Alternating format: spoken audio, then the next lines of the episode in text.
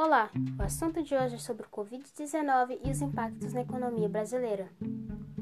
Esta pandemia tem provocado abalo nos mercados globais e paralisando atividades econômicas. Só em março, empresas listadas na bolsa perderam 1,1 trilhão em valor de mercado, com o risco de enfrentar uma nova recessão. Segundo o FMI, uma queda de 5,3% do PIB do Brasil. Essas informações estão disponíveis no g1.globo.com. Mas afinal, o que fazer para melhorar a economia diante dessa situação? O governo tem tomado medidas possíveis para preservar a estrutura produtiva durante o desligamento da economia, para que a tomada seja ágil.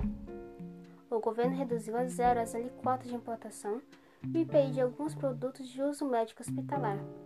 O censo 2020 do IBGE também será adiado e os recursos serão direcionados ao combate à pandemia.